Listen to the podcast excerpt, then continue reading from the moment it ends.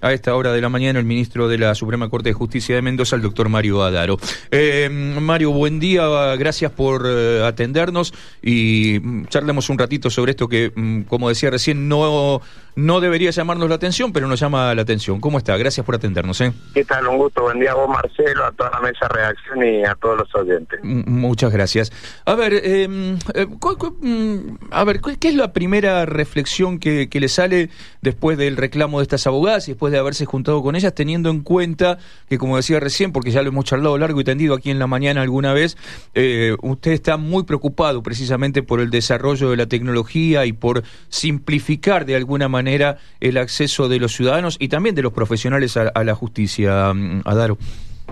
Bueno, mira, eh, en principio creo que em, nosotros eh, durante la pandemia se dio con todo el contexto de complejidad que vivía la humanidad, la Argentina y Mendoza, de, un aislamiento, de una situación que, pegaba en el, núcleo de la sociedad, por no solo por el tema de salud, educación, todo lo que se puso en crisis, nosotros pudimos, en cierto modo, atender, teníamos que resolver el acceso a justicia remoto, eh, había algunos desarrollos que estábamos llevando adelante, pero no con la masividad que a veces uno tiene que tener o con el nivel de digamos, de inserción en el operador que, teníamos que tener y pudimos desarrollar con equipos propios una mesa de entrada digital, que es la MED, que ya habrá sentido que en muchos de los reclamos aparece que no se vaya a la MED, pero sin embargo también nació con complicidad y, y lo que sí había que hacer, que es lo que creo que uno hace en este proceso tecnológico, porque esto ha ido evolucionando, es que hay que construir los desarrollos tecnológicos desde el usuario.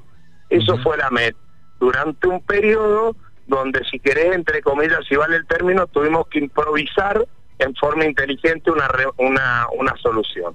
Luego de eso dijimos, bueno, hagamos el salto a la transformación digital, se puso una fecha, creo que eh, tuvimos, ahí hay que hacer una autocrítica, tuvimos un error de auto Siempre bueno, eh, vos ya sabés, en la función pública, en las políticas públicas, poner fecha de concreción, porque si no siempre se dilatan, como para tener un, digamos, un objetivo o un norte de, bueno, en tal fecha tenemos que llegar con la transformación total digital.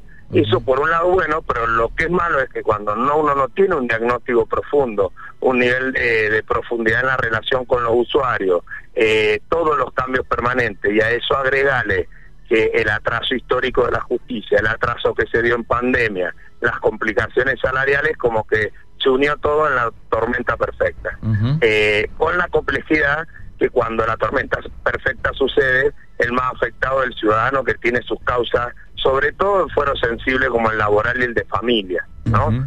Entonces, en ese sentido, me parece que lo que tenemos que reformular es, eh, más que todo, más que la herramienta tecnológica, siempre es perfectible, uno no tiene el mismo desarrollo que tuvo hace seis meses en ninguna de las plataformas, siempre van evolucionando creo que lo que hay que cambiar es el método, más participativo, atendiendo a quien lo usa, eh, viendo cuáles son los inconvenientes para corregirlo y entiendo que en ese proceso estamos. Déjame distinguir un poco esto como novedad de que frente a alguien que reclamó un audio con mucha angustia que terminó expresando lo que pasa en las redes, expresa lo que muchos sienten, Entonces, pues, algo se viraliza porque porque termina siendo la voz de un montón de, personas o ciudadanos, en este caso de abogadas y abogados, que estaban en una situación de, angustia y de complejidad ante todos estos cambios y a lo mejor de no prestación de servicio. Eh, lo atendí porque es parte de mi vocación pública. Sé que ha habido inconvenientes porque escuché que iba a tener a la presidenta y en otros lados le ha parecido malo esto porque hay instituciones a través de las cuales deben expresarse y yo nunca mi intención ha sido desautorizar o, o, afectar la estabilidad o la institucionalidad del colegio, para nada. digo y, y no es cierto que cuando nos juntamos no hicimos autocrítica, eso es solo una aclaración nada más, que no es el punto, el punto central es hay que mejorar el servicio de justicia, eh, hay que poner las herramientas que uno tiene a disponibilidad para mejorar las prestaciones y creo que ese es el camino que tenemos que empezar y también haciendo autocrítica. Mira, esto no nos salió tan bien como pensábamos, corrijamos. Está, claro, eh, te adelantaste a una, una de las preguntas que, que, íbamos a hacer porque nada, está en la, en la solicitada. hace un montón. Pues, como estoy con la inteligencia artificial hago predictivo. Claro, claro. Este, em, eh, a ver, em, siguiendo esta línea, a ver, de lo que, lo que necesita hoy cambiar la justicia, uno tiene la, la sensación de que eh, al igual que cualquier institución, ¿no? Me parece que pasa en cualquier institución, en cualquier profesión, dentro de cualquier repartición del Estado, pero bueno, la justicia, por ahí uno le pone más el ojo porque dependen muchísimas cosas de, muchísima gente, muchas veces hasta puede depender la libertad de una, de una persona, ¿no? Eh, uno tiene la sensación de que no hay un compromiso general de toda la justicia, de todo el Poder Judicial en la valoración de, estas cosas que, bien marcaba recién eh, Mario y eh, por otro lado de ese compromiso de decir, bueno, realmente tenemos que tener una justicia al servicio del ciudadano. Eh, ¿Ustedes lo ven así? en todo caso, ¿qué crees sobre qué cosas crees que hay que trabajar para que tengamos la sensación de que realmente la justicia como institución hoy realmente quiere mejorar en su servicio al ciudadano? Bueno, es una pregunta que da para mucho tiempo. Voy a intentar resumirla en algunos ejes. Es cierta esa consideración general. También es cierta que hay caminos y luces de cambio.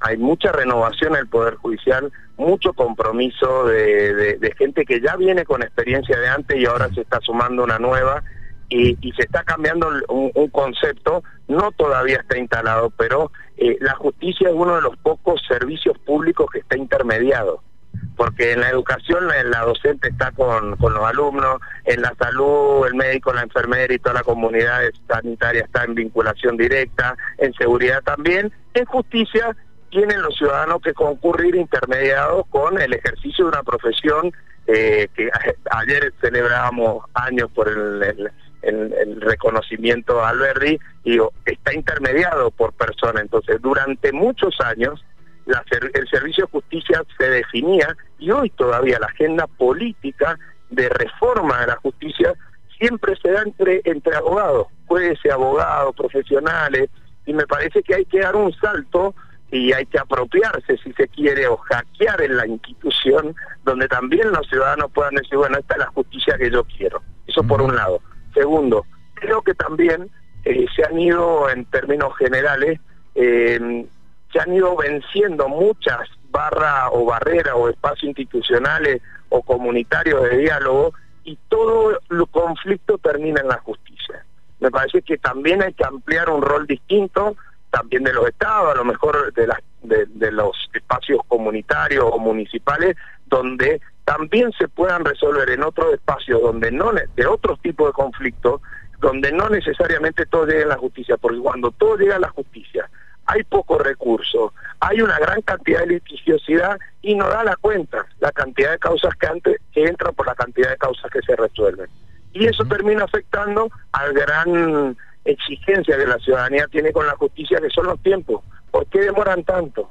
entonces ahí hay un punto para resolver, es un segundo punto si querés, resolver espacios de, de, solución de conflictos eh, ciudadanos en otro espacio que no necesariamente, porque el acceso a justicia no es el acceso a la justicia del Poder Judicial, es acceso a espacios donde me resuelvan un conflicto.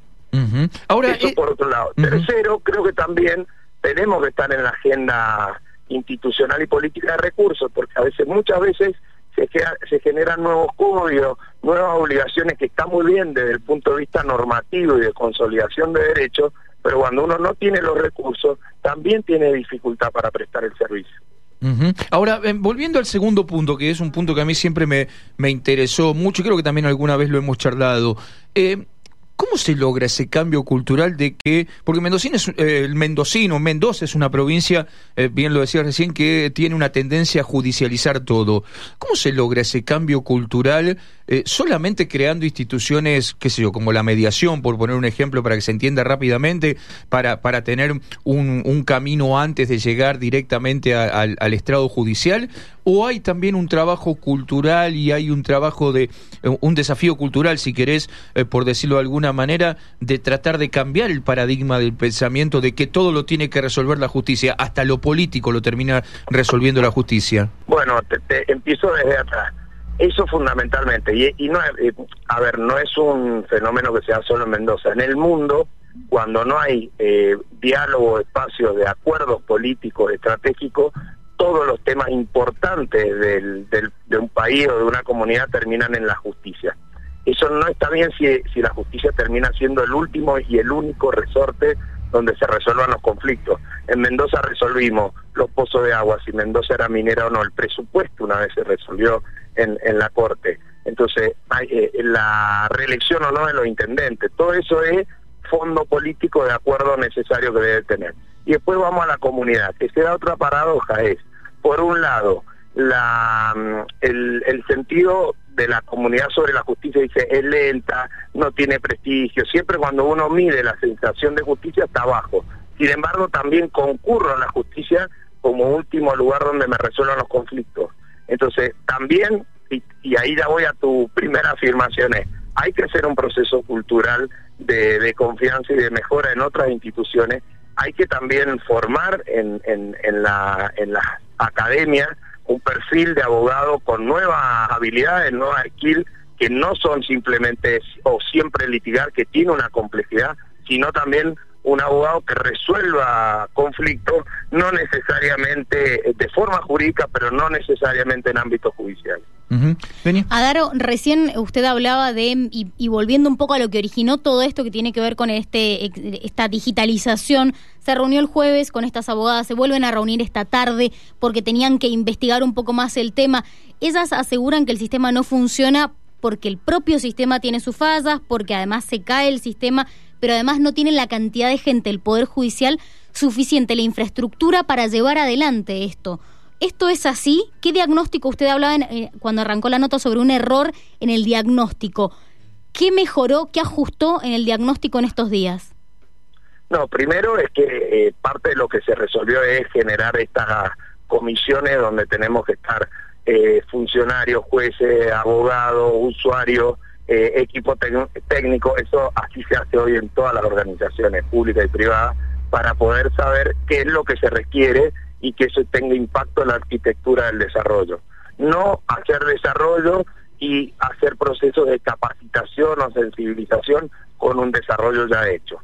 Ya, a ver, lamentablemente ya estamos en la situación de un desarrollo hecho, que a lo mejor lo que hay que hacer es algún nivel de retoque en las mejoras de, sobre todo de usabilidad, eh, porque la, gran angustia que tenían era, por ejemplo, no puedo ver mis expedientes. Yo antes iba físicamente y podía verlo, en cierto modo, porque a veces uno iba, yo litigué muchos años, el expediente no estaba, estaba en préstamo, no lo podía ver, estaba en secretaría para despacho.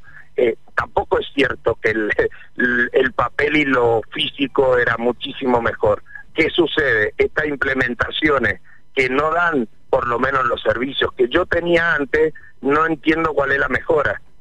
¿Se entiende? Entonces, bueno, eh, lo que hay que mejorar ahora, habían dos grandes problemas. Uno es de visualización, es decir, yo tengo que entrar a ese portal y ver todo lo que por lo menos veo cuando veo, cuando voy físicamente al tribunal. Claro. Tengo que poder presentarlo escrito como lo hago físicamente. Entonces, ese tipo de cosas, tengo que estar vinculada al expediente. Entonces, primero de corrección es hacer procesos más consensuados de transformación. No puede ser proceso de impuestos porque, en definitiva, eh, terminan mal. Por un lado, por el otro. Nosotros tenemos, entre comillas, un gran privilegio. El monopolio de que si uno no sube a ese desarrollo, no puede subir a otro lado. En el mundo de la tecnología, cuando uno hace mal las cosas, la gente se va a otro lado y deja de usarlo.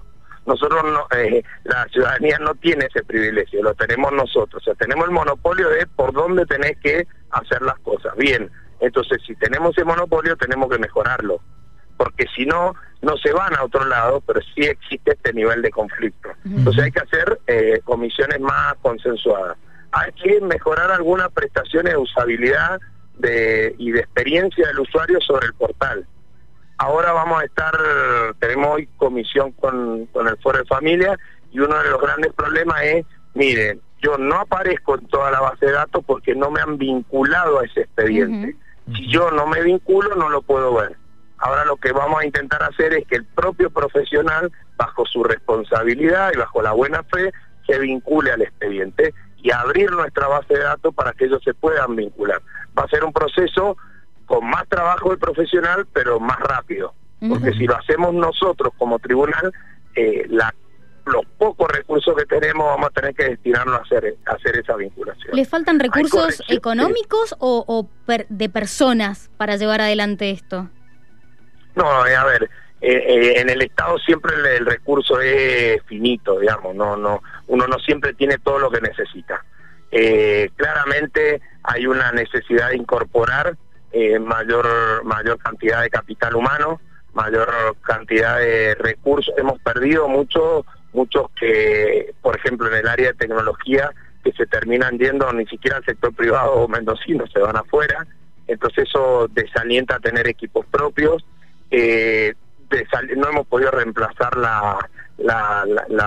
los funcionarios, empleados y empleadas que se han jubilado. Eh, y claramente habrá que hacer un plan de reconversión también. Este, se está comprando ahora infraestructura, tecnología, máquinas para poder reemplazar todo lo que es la infraestructura eh, informática. Eh, pero a ver, siempre esto es lo otro que hay que entender que esto es un proceso constante. Si hoy, mañana, en 10 días resolvemos los problemas que hoy nos plantea el profesional, tenemos que tener un puente permanente de, de mejora y de escalabilidad del sistema. O sea, lo que está claro es que tenemos un cambio constante y en el cambio constante hay que tener equipo y vinculación y consenso constante. No es que si hoy soluciono lo que me piden ya resolví todos los problemas, eso no va a pasar, no pasa eso. Y si hiciéramos eso nos volvemos a equivocar. Bueno, con la última en relación a los recursos, hoy los trabajadores judiciales hacen un paro por 48 horas, no es el primero, ya vienen de, de varias semanas. ¿Cuál es su visión sobre esta situación? Bueno, la otra dificultad que tenemos y que se va a ir eh, increciendo es eso.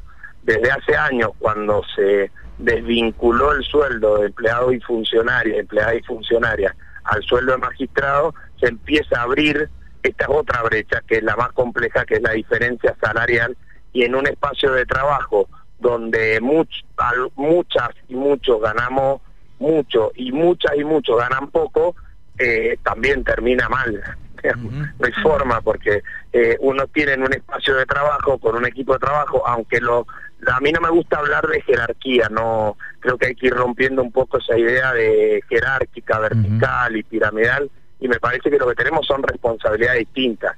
Hay que trabajar con otro tipo de, de, equipos más horizontales y cuando uno arma equipo horizontal y termina siendo par y compañero y compañero de trabajo con su equipo de trabajo, eh, si ese equipo de trabajo gana muchísimo menos que yo y probablemente va a haber un conflicto que no se va a poder resolver.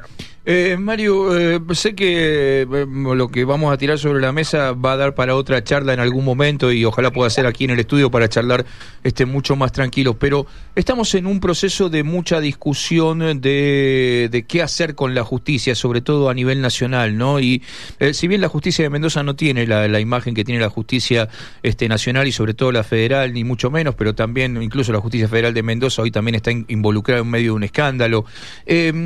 ¿Qué, qué, qué habría que hacer eh, básicamente este, eh, con, la, con la justicia en la Argentina? Eh, por lo menos, ¿qué dos o tres temas crees vos que hay que poner en discusión claramente hoy en la Argentina? Y en todo caso, en otro momento, apelando a tu, a tu generosidad, lo charlamos más largo, pero no puedo dejar de pasar, por lo menos tenerte aquí al aire y preguntarte algo que está tan en discusión hoy, por lo menos en un sector importante de la sociedad. Bueno, primero si te lo pudiera resolver tendría que ser ministro de Justicia, pero eh, llevo mucho tiempo eh, y no puedo no puedo eximirme de, no aportar en ese sentido, porque de hecho lo estamos haciendo a nivel nacional con algunas propuestas que hemos llevado al Ministerio de la Junta Federal, que es donde estamos todas las cortes del país. Primero me parece que hay que hacer un proceso de, de espacio donde podamos donde podamos incorporar distintos sectores de la sociedad que no necesariamente sea gente que venga o de la política o de los partidos o, o de la abogacía, digamos. Eh, eso por un lado. Eh, segundo, me parece que eh, siempre quedamos en procesos de reforma de justicia que tienen algún nivel de intencionalidad de cooptación de la justicia. A ver, cómo hago, cómo mejoro el proceso para poner la gente que, que es más afín a uno u otro sector. Me parece que eh, hay que mejorar los procesos de selección y de, incorporación de jueces a la, a la justicia.